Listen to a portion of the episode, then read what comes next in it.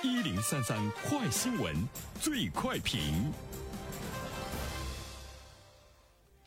焦点事件快速点评：商务部最新公布的数据显示，除夕到正月初六，全国重点零售和餐饮企业实现销售额约八千二百一十亿元，比去年春节黄金周增长百分之二十八点七，比二零一九年春节黄金周增长百分之四点九。有请本台评论员袁生。你好，单平。呃，这是开门红哈，特别呢是值得我们关注的，因为春节它是我们来观察经济的一个重要的。窗口。那么今年的春节整体的消费呢，我们可以看到今年一年的中国经济的这个活力哈，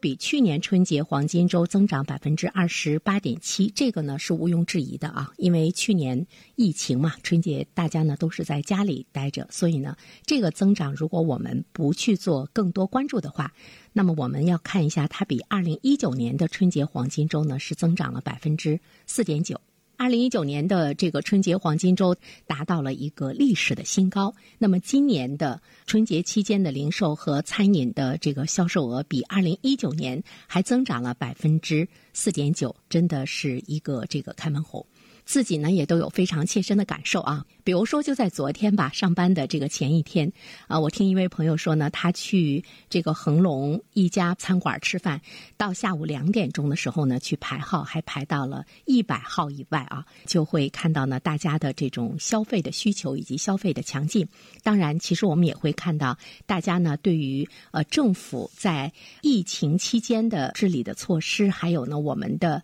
安全的一种状况呢，是充满着十足的信心。首先，第一点呢，我想说的是，春节的这个消费，我们看到了多层次、多样化的一种品质性、升级性的消费需求集中释放，消费市场呢展现出了蓬勃的生机和旺盛的活力。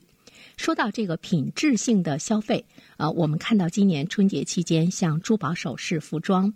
通讯器材。家电数码比去年同期都增长了非常大的比重啊，比如说，呃，珠宝首饰，它呢比去年同期增长了百分之一百六十点八。而且有部分电商平台的健身器材的销售也同比增长了百分之四十九。看到，比如说在这个快件的业务方面，它的这个结构也发生了特别大的变化。电商类的快件比重比去年同期呢有较大幅度的增长，大件的这个业务量呢增长呢是比较快哈。同时呢，还是特别值得我们关注到的，就是人们在文化市场方面的这个消费呢也是愈加火爆。大家呢都在热议今年春节档期的火爆的这个票房，票房呢是七十八点四五亿，打破了一九年春节档创下的五十点零九亿票房的记录，可以说今年是创下了春节档票房的一个新的记录。而且呢，在今年开年仅一个半月，票房就突破了一百亿元。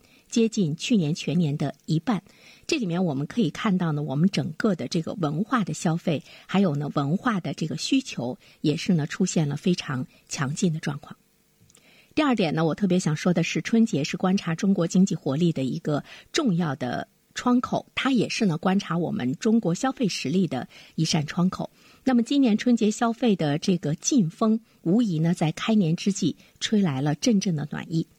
呃，比如说我们刚才说到的这个影视业，它作为文化消费之一的发展态势呢良好。去看电影嘛，在一个封闭的空间中，而且呢人和人之间呢还是呢比较接近的哈。多的这个影院在春节期间都是爆满。平时呢我们注意到的那种一米的距离，在电影院中可能你觉得实现不了，但是呢我们依然可以放心大胆的去看电影。这也说明了，从中国老百姓的角度上来讲，我们已经没有了那种过度的这个恐惧啊。这里面呢，也是释放出在今年。一年来，我们对呢整个的这个经济消费以及我们自己的消费行为的一种呢大胆的这个释放。所以说呢，春节它是观察中国经济活力的一个重要的这个窗口。因为从这些数据中，我们可以看到人们的消费意愿呢是非常的旺盛，而且有很多的这个亮点和新的经济增长点。它也说明了我们国内的消费市场的这种巨大。其实呢，还有很多的潜力呢可以去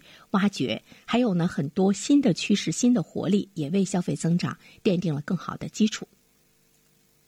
第三方面的话呢，其实有一个领域呢是特别值得我们关注的，就是呢我们的这个高端市场在今年的呃春节消费期间，它的这个消费呢也是发力了，因为我们都知道。以前的春节有相当一部分的人呢，他会去出国消费。出国消费呢，在国外的这种消费，无论是购买，还是呢这个观景，还是呢旅游，包括文化消费，那么因为疫情的原因，这一部分的消费呢，在今年来说呢，都是留在了国内。这就是说，春节出国游的消费留在国内，这个巨大的这个消费潜力呢，也是呢。得到了非常好的一种的释放，而且呢，我们也感觉到了供应市场，它也很好的把这个需求呢给这个接住了哈。这就是说，在未来一年，对于国内的市场来说，如何更进一步的使得我们的。高质量的消费市场的这个发展，对于国内的大循环如何更好畅通的运行，更好的推动经济高质量的发展，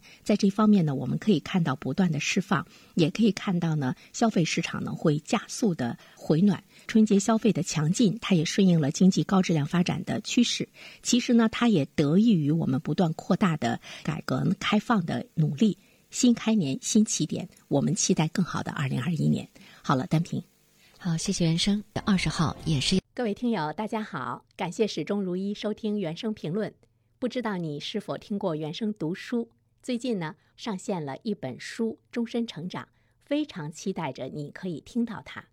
终身成长》这本书很有名气啊，它坐镇亚马逊心理类畅销榜已经有十年的时间。这本书呢，是向我们讲述思维模式会对我们的行为方式产生深远的影响。可以决定我们成为什么样的人，它颠覆了传统成功学的观念。